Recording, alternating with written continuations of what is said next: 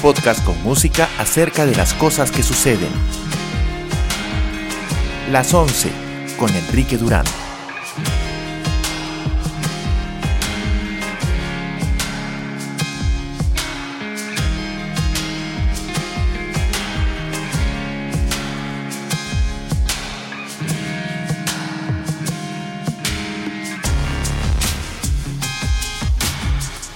Bienvenidos al show, son las 23 con un minuto y hoy día es mayo 20 de 2020. Este es el episodio 1 por 20 de la nueva época de las 11, en el que todavía no sabemos si es el fin de todo. Este es el último programa de la primera temporada del 2020 de las 11. Eh, hemos estado con ustedes, he estado con ustedes durante estas 10 semanas de confinamiento que podrían terminar este fin. Las medidas de excepción decretadas por el gobierno el 15 de marzo rigen por el momento hasta el 24 de mayo, inclusive hasta la medianoche. El estado de emergencia continúa, con un toque de queda vigente entre las 20 y hasta las 4 horas, excepto en las regiones Tumbes, Piura, Lambayeque, La Libertad y Loreto, en donde la medida se acata desde las 16. Los domingos han sido un día de inamovilidad obligatoria para toda la población excepto aquella vinculada a funciones esenciales en salud y seguridad. El 24 de mayo puede ser el último domingo con inmovilización obligatoria, pero existen fuertes señales de que esta limitación y el toque de queda nocturno podrían continuar una vez levantadas las medidas de aislamiento. Los niños de hasta 14 años pueden salir hasta 5 cuadras alrededor de sus casas acompañados por un adulto. Hay que evitar usar el mobiliario recreativo de parques y otros centros de entretenimiento para evitar contacto con superficies posiblemente contaminadas. En todos los casos, el uso de mascarilla es obligatorio. En lo posible, no salgan de casa, no compren de manera exagerada y no distribuyan información en redes sociales que no, ha sido, que no haya sido verificada o confirmada por autoridades de algún nivel o fuentes informativas serias. La desinformación ha resultado en estas semanas de pandemia un virus aún peor que el causante de la COVID-19 y ninguno de los anuncios o noticias de ese tipo ha resultado ni remotamente cierto. Y no lo va a ser en el futuro. Perú ha confirmado hoy 104.020 casos de coronavirus y 3.024 fallecidos. 41.968 personas han obtenido el alta durante la crisis. Este es un dato fundamental del cual no se está hablando mucho. En los últimos tres días, desde que emitimos el show el lunes, aproximadamente 11.000 personas en todas eh, las regiones del país han sido dadas de alta. En apenas dos días, 11.000 personas. Y tenemos 42.000 personas prácticamente que han sido dadas de alta. Eso significa que solo la mitad aproximadamente de los casos en este momento son inactivos. Sí, tenemos un acumulado de 104.000 casos confirmados, pero aproximadamente unos 60.000 son los que están activos. Así que no todos están enfermos. Tengamos esas cifras en contexto. No miremos únicamente los números. Si ustedes, por ejemplo, revisan los reportes del Ministerio de Salud, no miremos únicamente los números que están eh, en el círculo y, junto a la cruz de los fallecidos. El dato de personas dadas de alta es fundamental. Nos permite ver la gran figura, no solamente aquellas cifras que asustan. ¿Cuántos casos tenemos y cuántas personas nos han dejado? Por otro lado, en el mundo, y de esto vamos a hablar en el siguiente bloque, luego del primer contacto musical, en este momento tenemos ya una cifra mayor a 5 millones de infectados. 5 millones 89 mil 615 personas eh, han perdido la salud durante esta crisis a nivel mundial. 329 mil 724 han fallecido. 2.023.472 personas se han recuperado.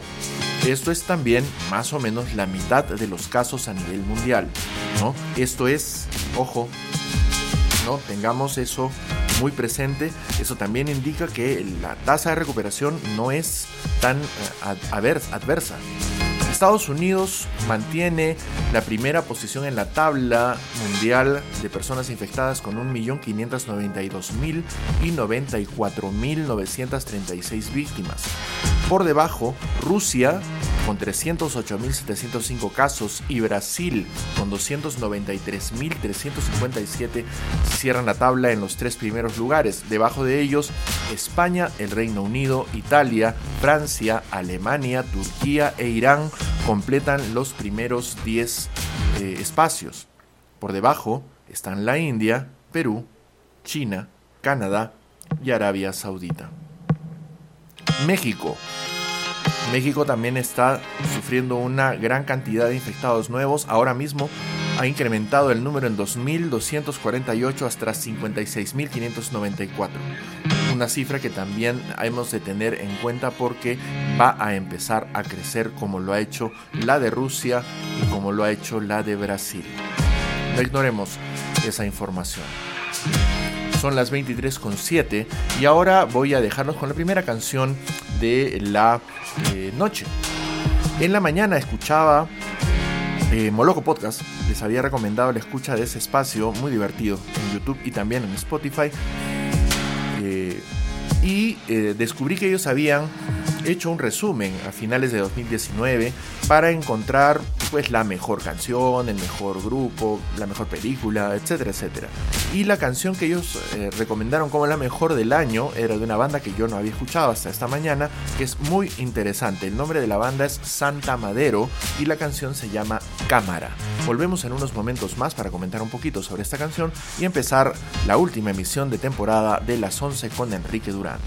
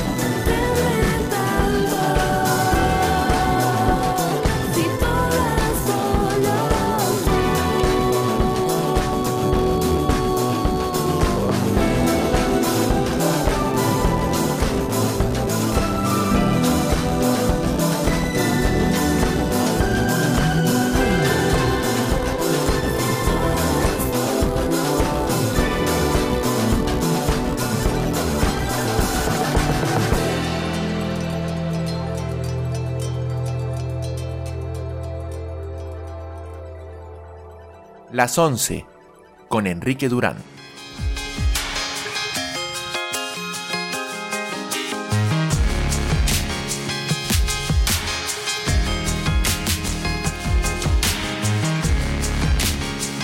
Qué rico es escuchar música peruana que no pertenezca a los géneros preponderantes. De verdad es una cosa muy, muy, muy deliciosa. Santa Madero es una banda originaria de Lima, Chaclacayo. Ojo, es una de estas banditas barranquinas, muy chéveres por cierto, pero esta es una banda que respira más el ambiente en el que vivimos casi todos y casi todas. Y eso es súper importante. Santa Madero apareció en 2016 y ahora mismo solamente tiene singles que están lanzados en Spotify en este momento. Pueden encontrar sus tres singles en Spotify. Y eso me parece súper interesante. A ver, vamos a entrar un ratito al Spotify para poder hablarles con propiedad. Ahí van a encontrar Pero Frágil, que fue el single de lanzamiento en 2018, Cámara, que es lo que hemos escuchado, y una canción más que se llama Linda Hamilton. Todavía no he podido oír esa eh, con tiempo. Santa Madero está formado por Karina Castillo en la voz, Aura Buntings en los coros y Dan Joe Salazar en el teclado. Eh, también ha ingresado José Luis González en guitarra, Rodolfo Rueda en bajo y Francisco Zaragoza en batería.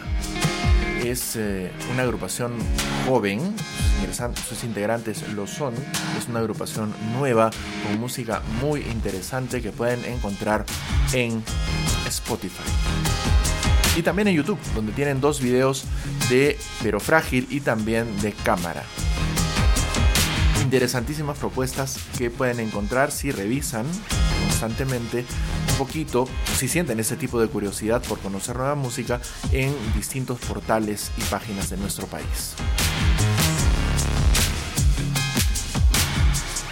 También eh, le quiero recordar a la gente que me escucha que son muy bienvenidos a hacerlo. Hasta ahora tengo conmigo a Marlene Zapana, Juan Ugarte, Erika Sole, eh, Milagros Tairo Medina, que también es una constante escucha en el show y le agradezco mucho por sus sugerencias y sus comentarios constantes. Esa es una cosa que define mucho a este programa desde que lanzamos esta temporada que me gustaría mantener en las siguientes, porque la siguiente temporada de las 11 empieza en dos semanas, así que tampoco es mucho tiempo de para.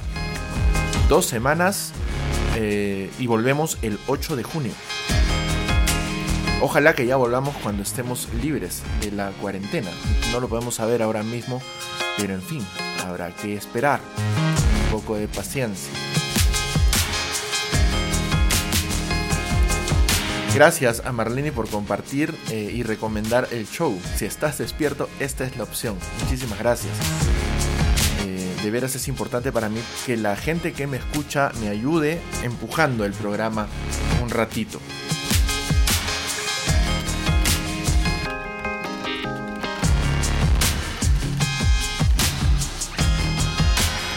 Les había prometido comentar un poco acerca de la situación de Brasil en medio de esta pandemia.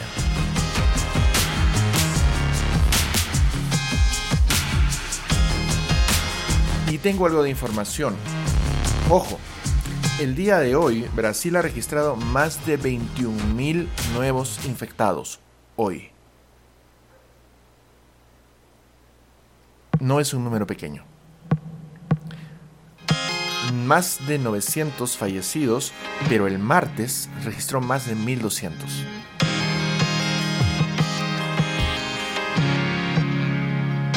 Desde ayer se encuentra ya formalmente en el tercer lugar en la tabla de víctimas infectados en el mundo. La salud pública en Sao Paulo, la ciudad más grande de Brasil según eh, la página de información Vox, se encuentra muy cerca al punto de quiebre sin retorno.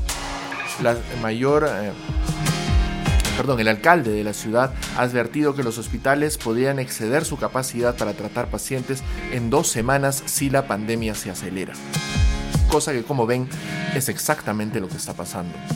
El número real de infectados en Brasil puede ser mucho peor, puesto que las estadísticas oficiales, que son las que registra la OMS y alimentan la mayoría de portales informativos en el mundo, eh, son distintas a la realidad debido al hecho de que no se está haciendo una gran cantidad de test, entre otras cuestiones. El presidente Jair Bolsonaro, como sabemos, ha desafiado los eh, consejos de los sistemas de salud pública en todo el mundo y se ha resistido a implementar cuarentena en su país. Una cuarentena que ha sido implementada de forma regional por los gobernadores de algunos estados del Brasil. Un, experto brasileño en salud pública ha dicho que eh, los confinamientos podrían haber llegado ya demasiado tarde en términos de evitar el colapso del sistema hospitalario, pero ciertamente no son muy tarde para evitar, no se han proclamado lo suficientemente tarde como para evitar una catástrofe aún mayor. Ya el sistema de salud brasileño está colapsado. Y el colapso del sistema de salud de un país con más de 200 millones de habitantes es algo que debería matarnos a todos de miedo. Porque es lo que ha pasado en Estados Unidos. El sistema está al borde del colapso con 300 millones de habitantes. Hay que tener cuidado, de verdad. Eh, una persona a la que Bolsonaro consideraba un aliado, al menos un referente de comportamiento a nivel mundial en esta pandemia, era el presidente de Estados Unidos, Donald Trump. Trump ha continuado de alguna manera todavía apoyando a Bolsonaro, pero ha advertido que no va a permitir migrantes de América Latina o viajes desde América Latina en las siguientes semanas a medida que vayan relajándose las medidas de contención del coronavirus en su país, porque no quiere, y esto lo cito, no quiere que personas vengan desde afuera e infecten a nuestros pobladores. Donald Trump en toda su maravillosa extensión.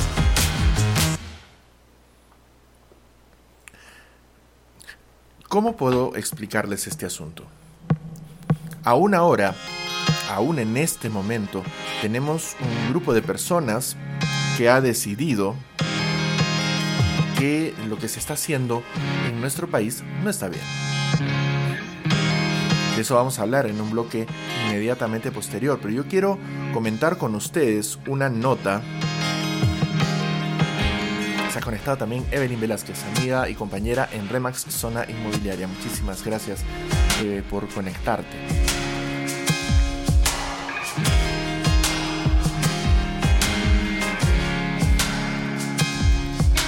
A veces hay problemas, me parece, pero denle una miradita, es mucho más fácil entrar a través de facebook.com barra hay que oír las 11 barra live barra perdónenme que lo tenga que decir así, esto es radio.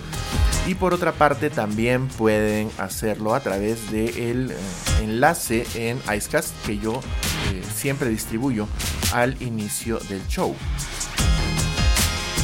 Así que no estamos completamente perdidos, todo es posible. Fiorella Polanco desde Lima, Viviana Cornejo, la amada Viviana Cornejo también desde acá. Están ya conectadas también a la escucha del show y espero que muchos amigos y amigas lo hagan también para poderme despedir en forma de todos aquellos que se la han jugado por escuchar las 11 en estas primeras 20 emisiones de esta extraña temporada en medio de todo esto. Daya Salas también está escuchando. Bienvenida al show. El diario The Guardian es un medio bastante reconocido por la seriedad de las opiniones e informaciones que emite y ha presentado el día de hoy un artículo escrito por Dan Collins acerca de la situación en el Perú. El artículo se titula eh, La respuesta peruana al coronavirus sucedió justo a tiempo. ¿Por qué no está funcionando? Les leo un poquito apenas del artículo. Perú parece haber hecho todo bien hasta ahora. Su presidente Martín Vizcarra anunció uno de los encierros por coronavirus más tempraneros de América Latina en marzo 16. Esto contrasta terriblemente contra su contraparte brasileño Jair Bolsonaro, quien deliberadamente ha ocasionado un gran daño a la idea de la distancia social de las medidas de cuarentena. El líder de Perú se adhirió estrictamente a las recomendaciones de la Organización Mundial de la Salud para tratar con el coronavirus y movilizó a la policía y al ejército para reforzar las medidas de la cuarentena. Pero más de dos meses después, el país es una de las regiones en donde el coronavirus ha atacado con mayor virulencia y todavía se haya incapaz de aplanar la curva de infecciones. El Perú en este momento se encuentra en el segundo lugar solo debajo de Brasil en Latinoamérica con en ese momento, en el momento en que se publicó la nota ayer, 99.483 casos con una tasa de fallecidos de 2.914 hasta el día de ayer. Vizcarra dijo en el viernes que Perú había realizado ya más de 600.000 virus eh, test de coronavirus. Discúlpenme en los errores, estoy traduciendo directamente el artículo de la página de Guardian. Muchos más que cualquier otro país en la región, pero mientras los números reflejan el incremento y una eh, mejor utilización de los test está empezando a mostrar una tendencia a la al, decaimiento de las infecciones, el ascenso en nuevos casos es innegable. En la semana pasada, el número de nuevos casos de coronavirus había crecido diariamente entre 3.000 y 4.000 al día, eh, llegando a 4.550 casos el día de ayer martes. Paola Angulo, querida amiga, también está escuchando el show. Bienvenida, Pau. La respuesta del Perú fue justo a tiempo, ha dicho Elmer Huerta, continuó leyendo la nota de The Guardian, un médico peruano y un confiable radiodifusor en materias de salud pública para América Latina, para las audiencias de América Latina. Ojo, tengamos eso en cuenta. La confianza que el público eh, deposita en Elmer Huerta no eh, es únicamente peruana. Recuerden que el, el doctor Huerta tiene también un espacio informativo en CNN en español, así que es América Latina la que lo ve y confía aparentemente en su criterio. Fue el primer país de América Latina en responder con una eh, cuarentena. Eso también es cierto y es algo que me parece que la gente está olvidando. El problema, dice Elmer Huerta, es el comportamiento de la población. El hecho de que 8 o 9 semanas de confinamiento todavía tengamos miles de personas positivas significa que estas personas han, se han contagiado con el virus mientras el país se encuentra en cuarentena, lo cual significa que no han respetado la ley. Es algo de lo que se está hablando hace tiempo. No se trata de encontrar culpables, se trata, como dice por ejemplo Rosamaya Palacios, se trata de hacer ver que se quiere culpabilizar a la población del eh, crecimiento en casos de coronavirus. De lo que se trata es de identificar las razones del crecimiento de las cifras. Y la razón es evidente, la gente se está contagiando porque no está cumpliendo las normas. Y no se trata en todos los casos de personas que han salido a trabajar porque no tienen cómo sostenerse en estos momentos críticos. Se trata también de personas que teniendo cómo quedarse en casa han elegido no hacerlo. Cientos de esos casos, tal vez miles de esos casos, los hemos visto a lo largo de esta cuarentena si hemos prestado atención a los noticieros. Así que no nos hagamos los chuecos, amigas y amigos. De verdad tenemos responsabilidad.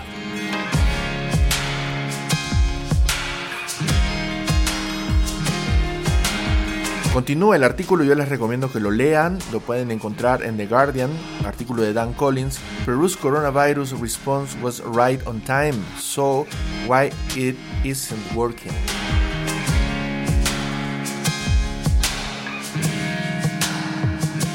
Favor, busquen información seria. De eso les hablaba también más temprano al inicio del programa. Vamos a escuchar ahora la segunda canción del programa, son las 23.25, facilito nomás, ya estamos llegando a la media hora de transmisión.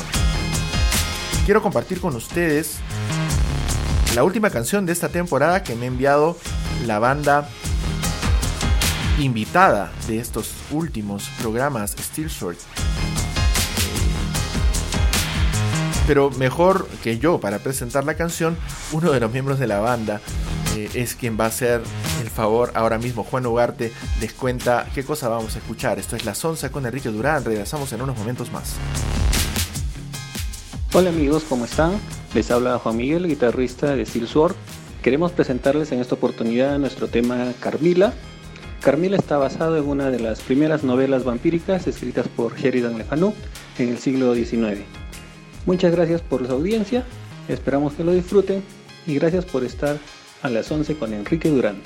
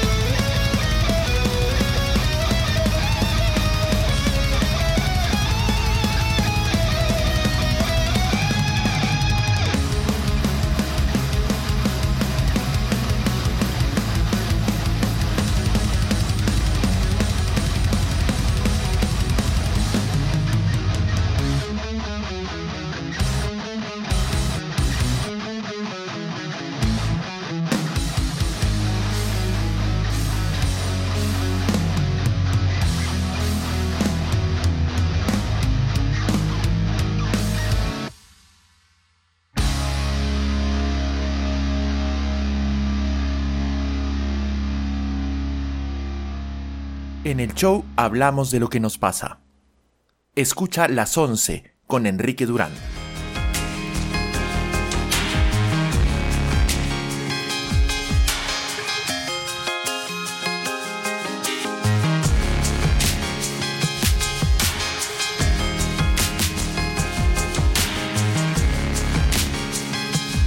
Son las 23 con 33, esto es las 11 con Enrique Durán y estábamos escuchando Carmila de Steel Sword, poderosa banda arequipeña que ustedes pueden buscar en Spotify y también pueden encontrarlos junto con la banda que nos acompañó durante el primer mes de emisiones del programa Cool Heroes en eh, también en YouTube para poder ver su material. De verdad estoy muy contento de poder de alguna forma echar la mano y también gracias a la escucha de las bandas que han estado oyendo también el show, la comunidad de las 11 se ha ampliado un poco más y eso es súper importante. Les recuerdo que desde mañana pueden encontrar el show en Spotify buscando como las 11 con Enrique Durán y también encontrarlo en Apple Podcast, Google Podcast si se encuentran fuera del Perú y tienen acceso a esta plataforma y en todas las demás plataformas de podcasting del mundo mundial.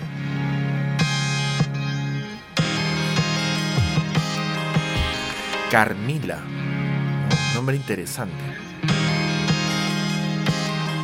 Mi amiga Fiorella Polanco ha encontrado el, eh, el relato Carmila en gutenberg.org. Gutenberg.org es el proyecto Gutenberg. Es uno de los repositorios de eh, literatura gratuita más importantes del mundo. Pueden entrar allí, descargarse el contenido y poder llevárselo con ustedes en sus lectores electrónicos, tablets o teléfonos para poder disfrutar de piezas de literatura muy importantes. En el proyecto Gutenberg la mayoría están en inglés, así que van a tener que esforzarse un poco por ese lado y hay otras plataformas más de las que pueden obtener ustedes libros que pueden leer de forma digital.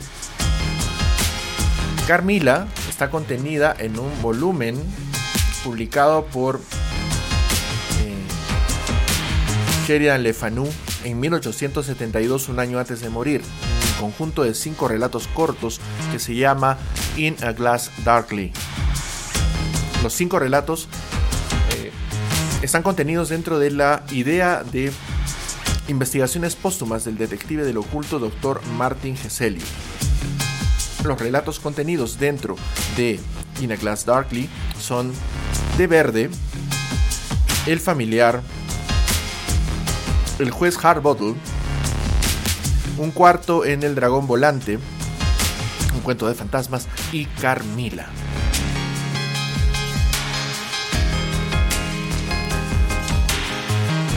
Carmila, hasta donde sabemos, es uno de los relatos fundacionales del género vampírico en su forma moderna y, de alguna forma, en algunos asuntos, inspiró e influyó en el trabajo de Bram Stoker, que en 1897 publicó Drácula. Así que ya ven un poquito del contexto. No se trata simplemente de coger un nombre al aire. Y si han escuchado con atención la canción, pues habla del relato en el que Carmila pues tiene una relación con una chica, eh, una chica Laura que es la protagonista del relato, eh, ambas sostienen pues un romance entre, entre ellas. Además este el hecho pues de alguien descubriendo que es un vampiro, que ser una cosa sumamente perturbadora en términos completamente ficcionales, claro está. José Luis Kawai Chirinos, querido amigo, también está escuchando el show. Bienvenido. Eh, de verdad, yo estoy muy contento de poder haber hecho estos 20 programas y haberme encontrado con ustedes, amigas y amigos de las 11.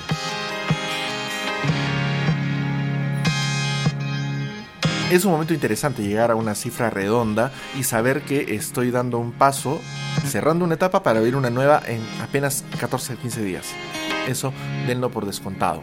Y además nos vamos a mantener en contacto porque durante estas dos semanas de todas maneras va a haber contenido para ustedes. De una u otra forma.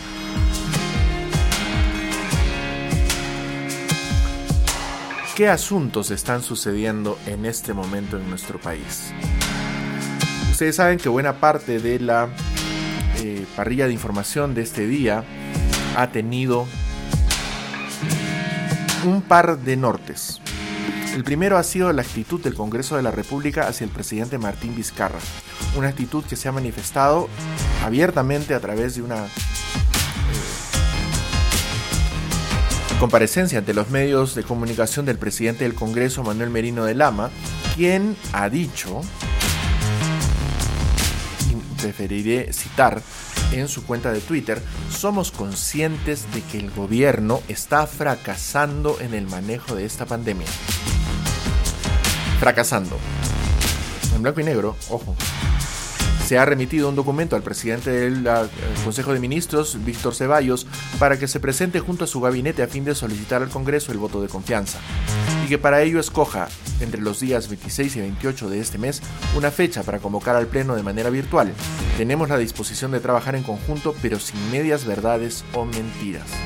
Se está haciendo los esfuerzos para escuchar las necesidades del país y los pedidos del presidente.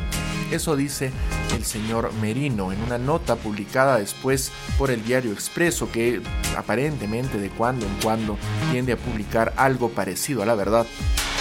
Eh, Merino dice, me llama poderosamente la atención que hoy desde las 8.40 de la mañana haya hecho tres llamadas telefónicas, estoy componiendo un poco el texto, para poder coordinar antes de enviar la carta esa carta a la que se refiere. Pero no recibí respuesta alguna, reprochó. Agregó finalmente, los peruanos no podemos consentir que estén haciendo cometer error tras error al presidente de la República y que se pretenda entrar en un proceso de confrontación como sucedió en el pasado. Nótese eh, el asunto de la estrategia que se está tratando de usar de parte del presidente del Congreso cuando se ha dado cuenta que pechar a Martín 87% de aprobación Vizcarra no es un buen plan político necesariamente a estas alturas de la crisis. Trata de desplazar la responsabilidad de esta de este enfrentamiento que se ha hecho patente desde que ayer el presidente del Consejo de Ministros, Víctor Ceballos, eh, perdón, Vicente Ceballos, eh, básicamente le reprochó al Congreso su actitud y dijo que ellos no necesitaban ninguna eh, aprobación porque ellos ya estaban confirmados. Además que los plazos ya se habían vencido y que de todas maneras se presentaría para aclarar cuáles fueron las medidas que se tomaron durante el interregno parlamentario de acuerdo al artículo 135 de la Constitución, pero que la confianza estaba otorgada. Merino ha dicho que no y ha abierto una puerta para la confrontación. Aunque, como ven, con estas frases que registra Expreso, intenta sacar de esa confrontación al personaje importante, a Martín Vizcarra. En fin, ya veremos hacia dónde lleva todo este asunto, pero no parece que vaya a llevar a un muy buen lugar muy pronto una cuestión de la que tenemos que estar conscientes. Hace un rato me llegó algo que quiero compartir con ustedes antes de que se me pase y es un detalle muy bonito de la gente de Steel Sword que quiero compartir con ustedes ahora, así que lo escuchamos rapidito nomás. Bueno amigos, y de este, de este modo la banda Steel Sword despide la primera temporada del programa. Estamos regresando el 8 de junio con la segunda temporada de las 11 con Enrique Durán, siempre a la misma hora. Los esperamos. Muchísimas gracias a la gente de Steel Sword, de verdad, por pasarse por acá, por acompañarme con su muy buena música también en el programa. Espero que todavía tengamos más momentos para compartir en lo próximo con ustedes, chicas y chicos de la banda. Son las 23.41. Ahorita, sin darnos cuenta, vamos a llegar a la medianoche con eh, el show. ¿Qué otra cosa ha sucedido en este momento? Ha aparecido un nuevo hashtag en Twitter, que es como ya les dije, la red en donde las cosas realmente están pasando. No intenten encontrar información importante en Facebook porque eso no va a suceder y tampoco en Instagram porque ahí no va a pasar nada quieren enterarse de las cosas, aunque tengan que curar mucho contenido, que es como denominamos los que andamos metidos en este negocio, a revisar, registrar, limpiar nuestras fuentes, pues vayan a Twitter, ábranse una cuenta en Twitter y ahí van a encontrar un montón de información. De verdad, un montón de información. Sobre todo esta que más nos incumbe. En Twitter ha aparecido un hashtag que me parece complejo. Vizcarra es el problema. Y eso se ha convertido en tendencia en nuestro país. No es una gran tendencia, no es una tendencia completamente marcada, pero es una tendencia y es algo que debe llamarnos la atención. Tiene que llamarnos la atención porque estamos pasando por una circunstancia muy compleja, donde no se trata de conceder políticamente. La crítica debería ser bienvenida y el gobierno ha cometido muchos errores, muchos, muchos errores a lo largo de estas 10 semanas de aislamiento. He visto manifestaciones a cual más destempladas. El gobierno de Vizcarra, en vez de disminuir la informalidad, la hará crecer con esta cuarentena mal llevada. Eso lo dice Hombre al lado AQP en Twitter.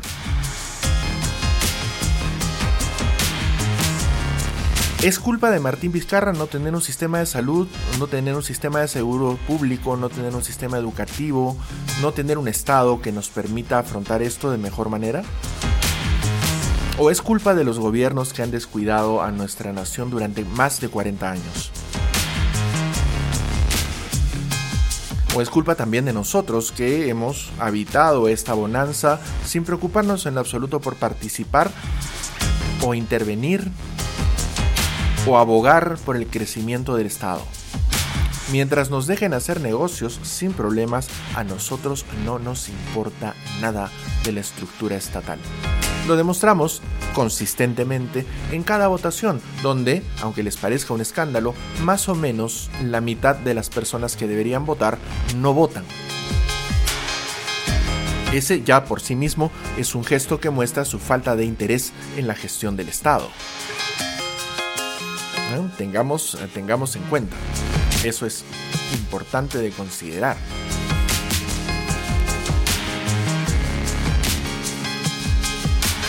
Me dice Vive Cornejo, hay que darle suspensión perfecta al Congreso. Es algo que ha sugerido, de hecho, la ex eh, primer ministra Beatriz Merino, ex también defensora del pueblo.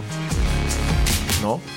Eh, sugirió que si el Congreso no piensa participar de la gestión de la crisis, pues entonces mejor que se suspendan de manera perfecta. Eh, gracias Juan por esperar la segunda temporada con muchas ganas. De veras, les agradezco mucho a los oyentes la participación en el show.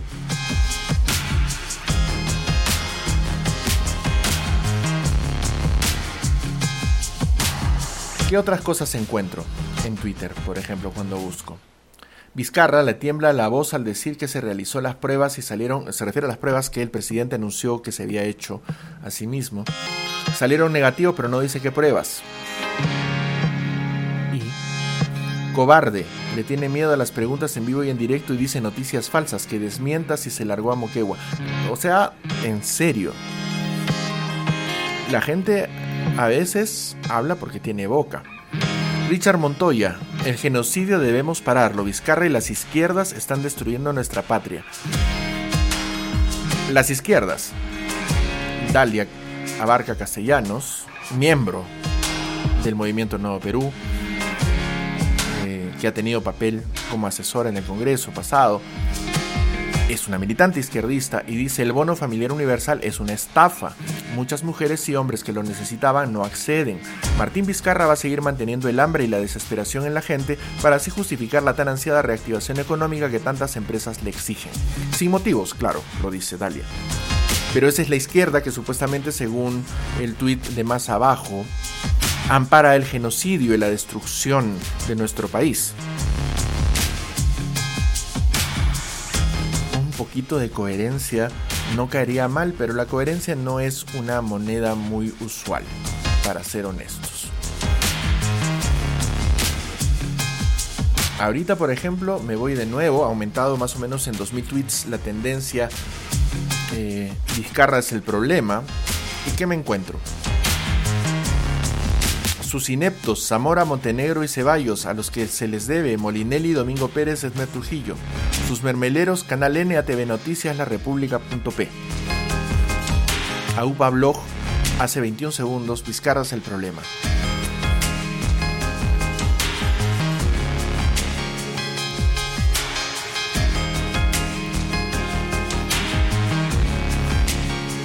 Se critica mucho también el tema de eh, el despido de varios periodistas del diario La República.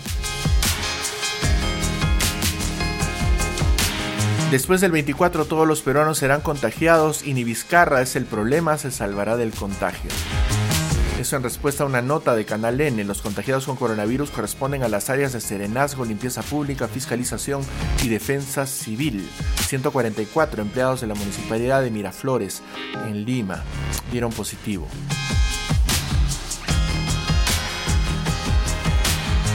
Vizcarra es el problema porque no proscribió el fujiaprismo. Hospitales aglomerados y familias que no comen en días. Este es el escenario que se dio por una ineficaz cuarentena. Vizcarra es el problema.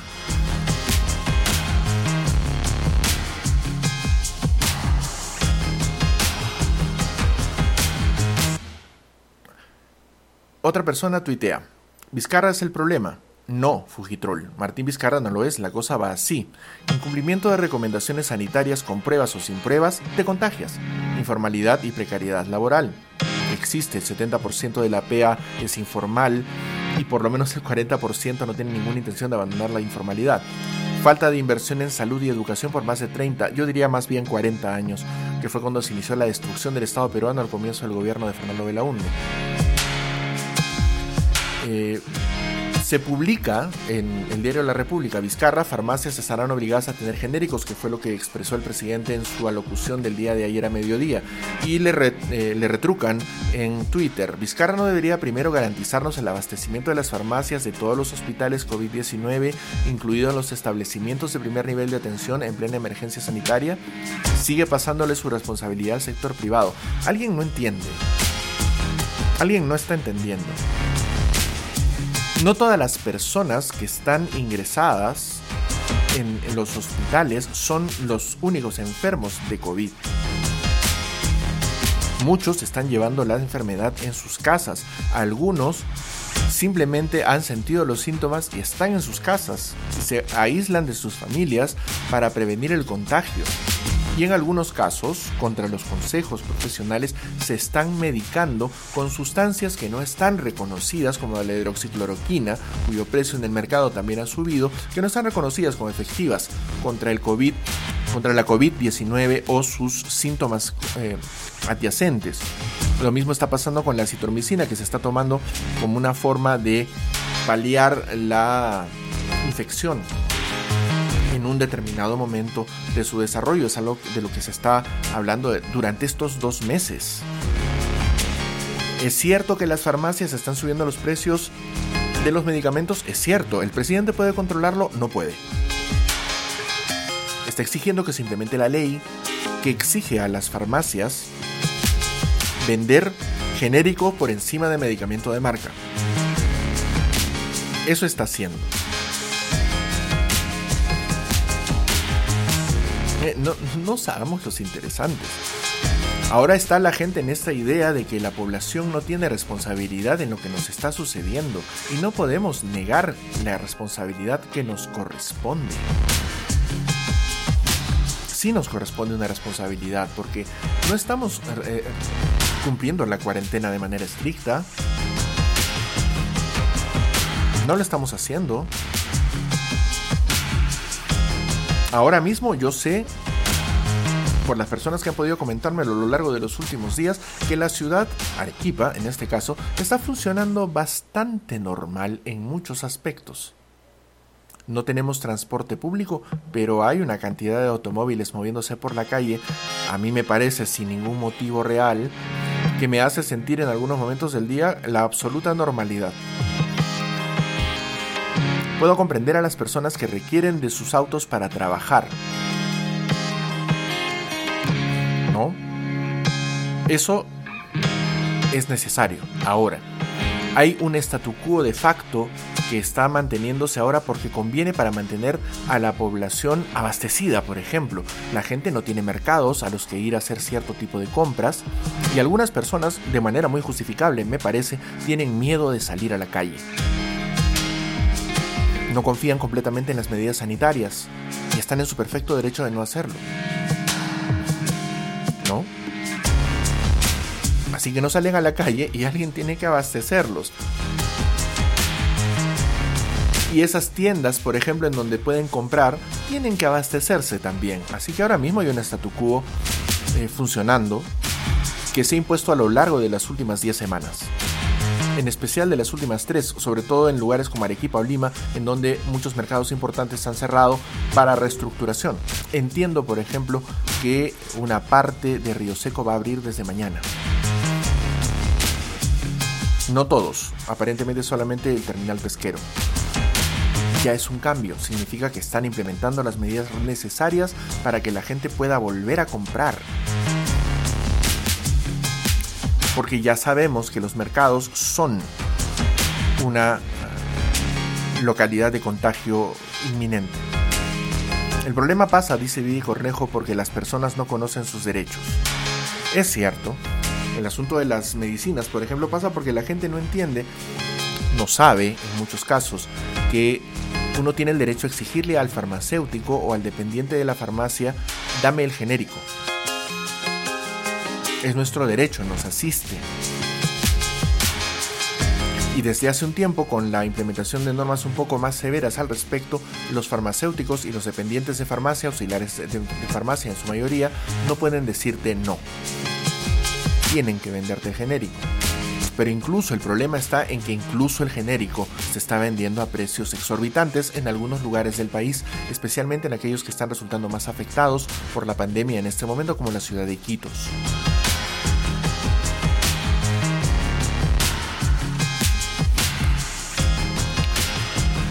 Eh, un fenómeno interesante ha ocurrido a falta, por ejemplo, en Arequipa de mercados móviles, como en otras localidades de nuestro país. En Arequipa puedo hablar al respecto yo también. Eh, verdulerías y fruterías móviles eh, circulan por la ciudad. En algunos distritos, como Bustamante Rivero, por ejemplo, te cobran con medios digitales. Luquita, ya, Peplín. O incluso tienen su POS portátil para poderte cobrar con cualquier tarjeta. Ese es el statu quo del que estoy hablando. Está formalmente permitido que un camión o camioneta circule vendiendo eh, productos de pan llevar y abarrotes. No está estrictamente legislado, pero me parece las autoridades lo están entendiendo porque la gente tiene que seguir comprando cosas porque se acaban las cosas y los productores tienen que seguir vendiendo cosas porque si no la comida se malogra y ellos también se quedan sin dinero. Esas son formas de dinamizar el consumo, que no pasan necesariamente por abrir servicios como las aplicaciones por delivery, por ejemplo, que no son fundamentales, de ninguna forma son fundamentales, y porque no hay forma de controlar que cumplan con lo mínimo exigible en protocolos de, bioseguridad en este momento. ¿Se dan cuenta? Esos son los estatucúos a los que me refiero hace un rato. Milagros Tairo, la Mili Informa, la buscan así en Facebook y encuentran su exquisitamente pulcro y meticuloso informe diario acerca de lo que nos dicen las autoridades y de cómo va la pandemia en nuestro país me pidió que ponga una canción de la música que ella escucha y que ama con tanta pasión. Así que vamos a escuchar ahora una canción cuyo título, les prometo, voy a pronunciar de manera correcta a la vuelta. Una ah, canción del eh, artista egipcio Mohamed Hamaki. Volvemos en un momento más después de escuchar eh, la canción de Hamaki en las 11 con Enrique Durán con el título pronunciado de manera correcta. Les agradezco mucho por escucharme. Volvemos en unos momentos más.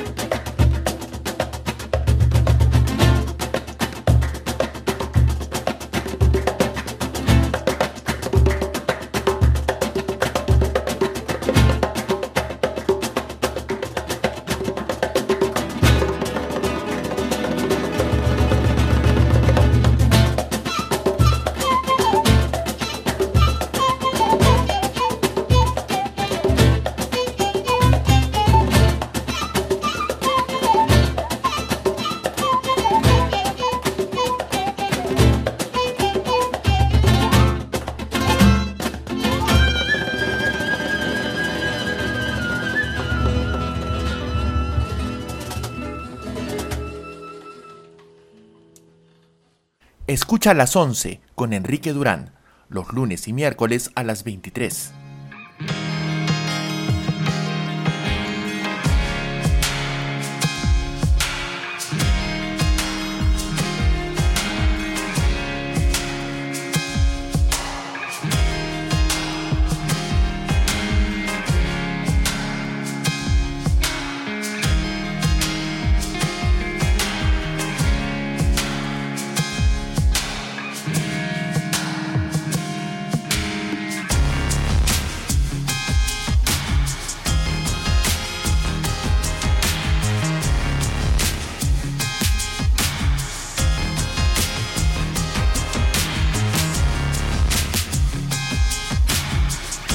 Bienvenidos nuevamente al show Zona 0 con 2. Ya es jueves 21 de mayo de 2020. Estamos a poco de terminar la medida de restricción proclamada por el gobierno el 15 de marzo, extendida tres veces. De momento aún se considera factible que haya una nueva extensión de la cuarentena. Hemos escuchado hace un momento Agla Haya Fiki, que según la fuente más confiable que he podido encontrar, significa la cosa más bonita acerca de ti, del eh, cantante egipcio Mohamed Hamaki. Hamaki es un tipo grande en la música de esta otra parte del mundo. Eh, y no es algo que no se considere en el mercado internacional. De hecho, en 2010 ganó el premio Mejor Acto Árabe en el MTV Europe Music Awards, que considera este tipo de música dentro de su parrilla y también eh, ha participado en distintas formas en el cártel musical de eh, esta parte del mundo. Tiene una gran cantidad de discos lanzados, tiene uno último lanzado en 2019. Eh, Asla Hayafiki fue una canción premiada en 2006. Y también participa como muchas estrellas en distintas culturas y partes del mundo en la versión eh, egipcia de La Voz como coach. Lo hizo en eh, la versión del último año. Fíjense, tenemos acceso a muchísima música de todo el mundo simplemente tronando los dedos. La música de Mohamed Hamaki se encuentra en Spotify, así que allí lo pueden encontrar. El lugar en donde se encuentra, por ejemplo, la eh, canción que acabamos de escuchar es una compilación que se llama Arabiac Studio, que la encuentran en Spotify. No tenemos excusa para no escuchar música de todas partes. ¿Qué les puedo recomendar escuchar en las siguientes semanas? Inmediatamente, escuchen El Hilo. El Hilo es una publicación semanal de Radio Ambulante Estudios, eh, la organización de prensa que nos trae desde hace ocho años Radio Ambulante, el mejor, yo lo considero así, el mejor podcast latinoamericano en este momento. El Hilo es una vertiente más informativa, ya no la de las crónicas a que estoy acostumbrado eh, Radio Ambulante, perdón, se actualiza cada viernes y nos cuenta historias de lo que nos está pasando ahora mismo en América Latina. De hecho, el último uh, audio publicado por El Hilo, Radio Ambulante, se refiere a la situación en Perú. ¿Eh?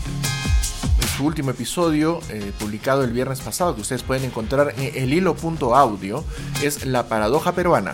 Perú fue el primer país de América Latina en decretar cuarentena general obligatoria. El gobierno reaccionó rápido, implementó medidas estrictas y contempló ayudas económicas que fueron ejemplares para la región. Entonces, ¿por qué se han disparado los casos de contagiados en el país? ¿Qué fue lo que falló? En este episodio, producido por Silvia Viñas y Álvaro Céspedes, el economista Hugo Ñopo, una persona muy reputada en análisis de nuestro país, que también forma parte de Grade, nos ayuda a responder esta pregunta. El periodista Jorge Carrillo nos cuenta la situación desesperada que se vive en algunos lugares de la Amazonía peruana. Información interesante, escuchen el hilo. De verdad, no tienen nada que perder. Son apenas unos cuantos minutitos, 30 minutos de información que como dirían aquellos que subían a las combis hace unos tiempos, te los puedes gastar en cualquier vanidad de la vida. Escuchen el hilo.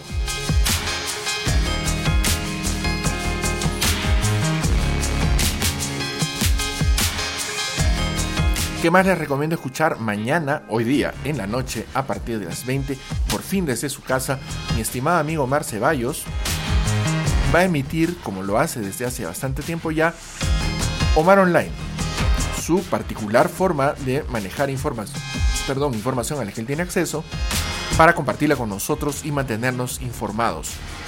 Mañana a las 20 en su canal de Facebook. Búsquenlo como Omar Online. Lo mismo hace Marcos y Fuentes desde hace 10 semanas a través de La Encerrona Ustedes pueden encontrarla encerrada en Facebook, pueden encontrarla en YouTube, pueden encontrarla en iVoox, en Spotify, donde prefieran.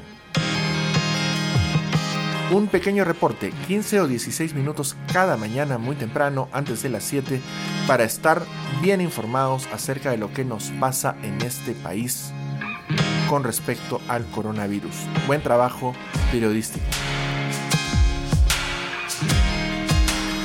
Juan, eh, Juan Ugarte, eh, miembro de eh, Steel Sword, habla acerca de la voz.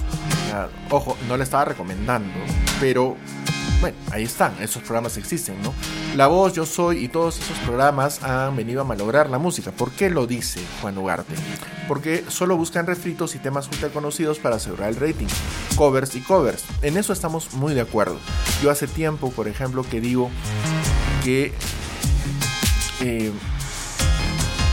Más interesantes resultaban programas en los que se buscaba cantantes con contenido original a aquellos que solamente hacen covers y que nos hemos convertido en un lugar donde el cartel artístico lo llenan imitadores. Y eso dice mucho de la cultura de nuestro país. ¿no? Eh, como dice Juan, ¿no? Algunos quedan encasillados de por vida como el fulanito X peruano, como el Juan Gabriel, el Camilo Sesto, el José José, el Juan Gabriel, etcétera, etcétera, ¿no? En vez de hacerse un nombre por su propia música. Y es importante tener ese tipo de opinión. Para eso está las 11, por si acaso. Así que no hay problema. Ya ves que además la he leído yo mismo. Súper importante que la gente opine en este asunto. Richard Chukitaipe también está escuchando las 11, primer invitado del primer episodio de prueba de piloto del show. Muchas gracias, estimado, por escuchar el show. ¿Qué otra cosa más yo les recomiendo escuchar? Te los dije en la última edición e insisto en la recomendación, aunque a veces me encuentro con contenido que no me guste, Moloco Podcast es una alternativa muy interesante a los programas de espectáculo basura que andan por ahí. ¿No? Dos personas más entrenadas, más divertidas, muy bien informadas. Eh, Carlos Orozco y Sin Esmero, el Barbas de Sin Esmero, pueden ser una alternativa mucho más refrescante e interesante para informarse sobre ese tipo de cosas. Y también se meten con información seria de cuando en cuando. Por ejemplo, hace un par de días entrevistaron a Marcos y Fuentes, de quien estamos hablando, para que comentara con ellos muchas cosas importantes y también lo que está haciendo con la encerrona.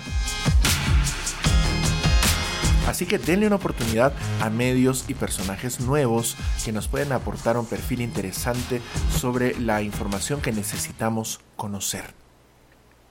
Son las 0 con 10 y ahora mismo quiero comentar con ustedes ya cuestiones un poco más ligeras. Nos hemos pasado 10 semanas, 20 episodios, hablando mucho acerca de la crisis, de las muchas crisis que nos subyacen en este momento. Y quiero compartir un asunto un poco más eh, banal, si quieren. Me parece interesante dentro de lo banal, de todas maneras.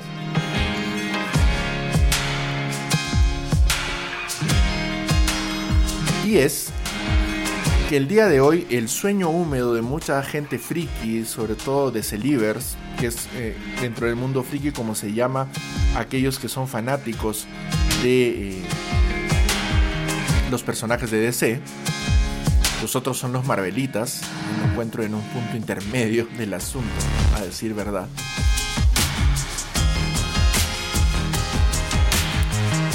Pues los Decelivers eh, de cierto grado deben sentirse muy contentos.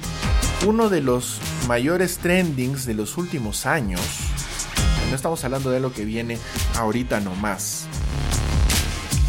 sino que estamos hablando de lo que viene, a ver, vamos a ponerle fechas exactas al asunto.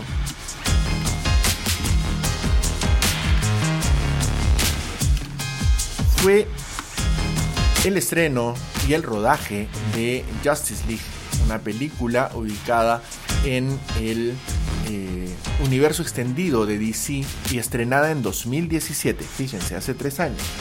Hace tres años se estrenó Justice League en una versión que fue eh, reconstruida, a decir verdad. El director de la cinta, Zack Snyder, se retiró del proyecto por una cuestión personal familiar muy grave, muy triste además, que no viene al caso comentar en este momento. Y los estudios Warner y DC decidieron llamar a Josh Whedon, que había sido responsable del éxito de las dos primeras películas de Avengers y es una de las piedras eh, fundacionales del fenómeno Marvel en el cine, para que eh, pues desoscureciera la película ustedes recuerdan, si ustedes han visto Justice League, pues en efecto los colores, por ejemplo, eran más visibles. Fue una película muy discutida. La visión de Snyder acerca del universo eh, DC también fue muy discutida en las dos películas de las que él se hizo cargo, Man of Steel en 2012, si no mal recuerdo, y también Batman v Superman, estrenado unos años después. Estas películas debían haber establecido un universo compartido. ¿No? Y eh, tuvieron muchos problemas, entre los cuales se encontraba la visión del director. Sin embargo, cuando se estrena la película con un fracaso bastante sonoro en taquilla y en crítica, empezó un movimiento, Release the Snyder Cut. Ese fue un hashtag que se utilizó durante estos últimos tres años y que se consideraba una cuestión más o menos legendaria en realidad. Se suponía que existía una versión del director, un corte del director que no se había hecho público y que no se iba a hacer público, a lo que se denominaba en el mundo fan el Snyder Cut, el corte de Snyder. Durante tres años, cada vez con menos fuerza, el asunto Snyder Cut fue algo gravitante dentro de la comunidad friki, de la cual yo formo parte casi toda mi vida. Y que de pronto ha tenido un giro de 180 grados esta mañana, cuando Warner, en una alianza con HBO Max, la nueva plataforma de HBO que se está construyendo para enfrentar a los monstruos existentes en Netflix y Disney Plus, anunció que el Snyder Cut se va a mostrar en 2021 al público. Zack Snyder está trabajando o trabajará, el compromiso ya está asumido, para tener el Snyder Cut disponible durante 2021 a un costo de entre aproximadamente, aproximadamente 20 o 30 millones de dólares. Para eh, montar la película que él quería que se viera, para agregar las escenas que hacían falta e incluso Snyder ha hablado de hacer reshoots eh, para agregar escenas que le den más sustancia al asunto. Fíjense, era una de esas cosas que no debían haber sucedido, que no parecía que fueran a suceder y de pronto pasan. La guerra entre las plataformas de escucha es muy poderosa. Fíjense ustedes.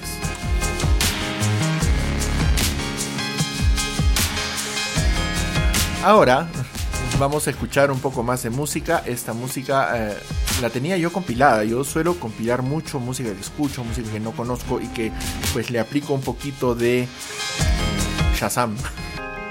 Volviendo también al universo DC para poder saber qué música es. Y hace un tiempo me encontré con esta cantante sumamente interesante, Arum Rae. Ella publicó hace unos años un eh, conjunto de sencillos en un EP llamado Warranted Queen que pueden ustedes encontrar en Spotify. Y de ese eh, conjunto de sencillos les extraigo una canción que suena muy muy bien. Se llama I Am Smoke. La encontramos ahorita mismo la escuchamos y volvemos para comentarla y también con lo último del último episodio de la temporada el número 20 de la primera de las 11 en este año de la pandemia. Volvemos en un momento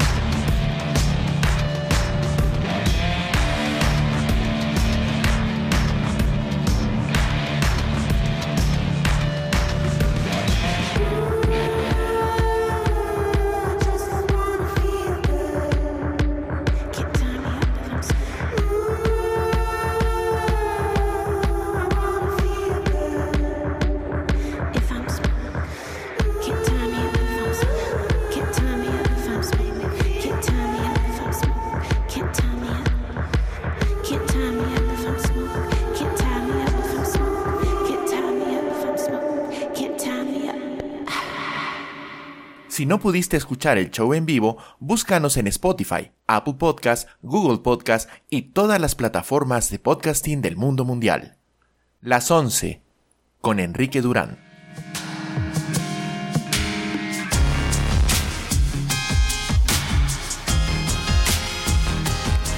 Como les decía hace un rato, I'm Smoke es una parte integrante del primer EP de Arum Rae que ustedes pueden encontrar en Spotify. Ella además tiene más producción.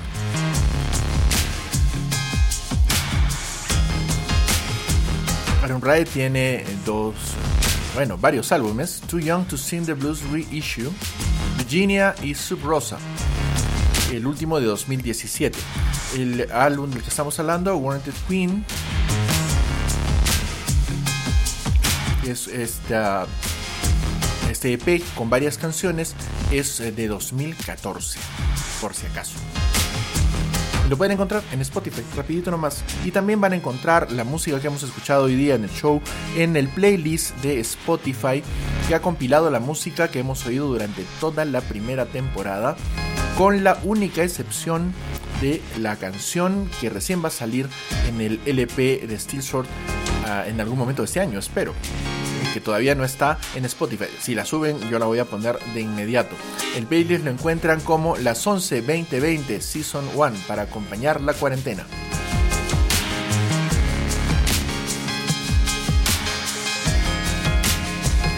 Para acompañar la pandemia, ahorita mismo 73 canciones ya puestas. Todo lo que hemos escuchado en las últimas 10 semanas del show, desde los pasos experimentales, incluso un poquito más atrás. Las primeras 4 o 5 ediciones fueron así, de ajuste y prueba para saber qué se podía transmitir con la calidad que estamos transmitiendo el show ahora, que es algo que me gusta mucho para que las cosas vayan bien. Les recuerdo entonces que durante la siguiente semana vamos a tener algo de contenido de manera interdiaria, de repente cosas mucho más pequeñas para mantener también caliente la audiencia del show hasta su regreso el 8 de junio. Son las 0.22, de repente vamos a terminar un poquito más temprano el día de hoy, unos cuantos minutos apenas, pero eh, me quiero despedir de esta primera temporada de la cual me siento muy orgulloso y muy contento con algo de estilo. Comprenderán que alguien friki necesita ciertas formas para agradecer y para decir adiós por unos cuantos días.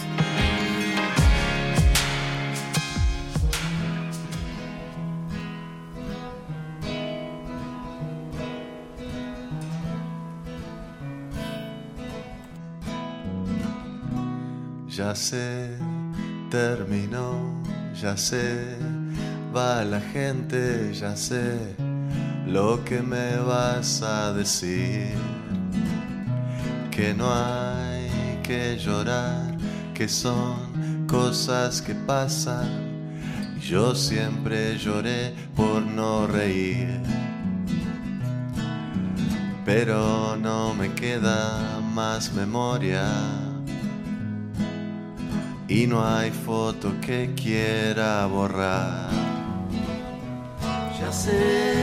Quiero agradecerle a todas las personas que han formado parte de estos 20 episodios de las 11 en estas 10 semanas, casi todas encerrados, porque es algo que yo quería hacer hace muchísimo tiempo. Eh, a Julio Velarde, por ejemplo, uno de mis amigos más antiguos escuchas del show, desde los tiempos a comienzos de la, de, de la década de los 2010, eh, cuando yo empecé a publicarlo. También para la gente nueva que está escuchando el show en las últimas emisiones, para la gente que me ha acompañado durante estas semanas, durante estos meses, durante estos años, en que de manera intermitente he estado haciendo el show. Algunas personas en particular, a José Luis Kawai, por ejemplo, que me escucha desde hace muchos años, es uno de mis amigos más queridos, a Lula Torreblanca, que está escuchando ahora, a mi familia de Remaxona, que también ha estado conmigo durante muchas de estas emisiones para eh, por ejemplo Enda Álvarez o para Kelly Llanos Guzmán, que han sido oyentes muy fieles del eh, programa durante estas semanas de encierro y que me han acompañado muchísimo. Julito, volvemos pronto, así que solamente son dos semanas de reorganización y de poner en punto todo para regresar a seguirla batiendo durante otros 20 episodios más y así van a ser las temporadas de las 11 para regularizarnos. A Analu Luna, que me insistió mucho hace varios años para que transmitiera a través de Facebook, es un gran acierto, pero no tenía la forma de hacerlo bien como lo estoy haciendo ahora y me da mucho gusto poder hacerlo bien ahora. A todas las personas que de una u otra forma han colaborado con el show, a Erika Sole, por ejemplo, que me pasa la música de bandas como Steel Sword, que me acompañó en estas últimas semanas, o de Cool Heroes en las primeras, a Richard Chukitaipe por haber sido el primer invitado, a todas las personas que participaron durante las primeras semanas de la cuarentena, eh, aportándome sus testimonios desde todas partes del mundo. Eh, a Mariano Aliaga, por ejemplo, querido amigo, Andrea Lazo, una de las personas que más quiero en ese planeta, que también han cooperado conmigo y a muchas personas y amigos más, a Percy Cáceres, a Andrés eh, Gallo, que también desde los Estados Unidos se comunicó conmigo para contarme sus experiencias al comienzo de esta cuarentena. Eh, y bueno, a muchas personas más y especialmente a mi esposa Viviana Cornejo, que me escucha y comparte siempre conmigo la alegría de ser el show. Muchas gracias, amor. Muchas gracias, Vivi. Ah, no tengo más que decir, estoy muy emocionado. Estos 20 episodios se me han pasado muy rápido y seguramente vuelvo rapidito con ellos también. Muchas gracias por escuchar las 11.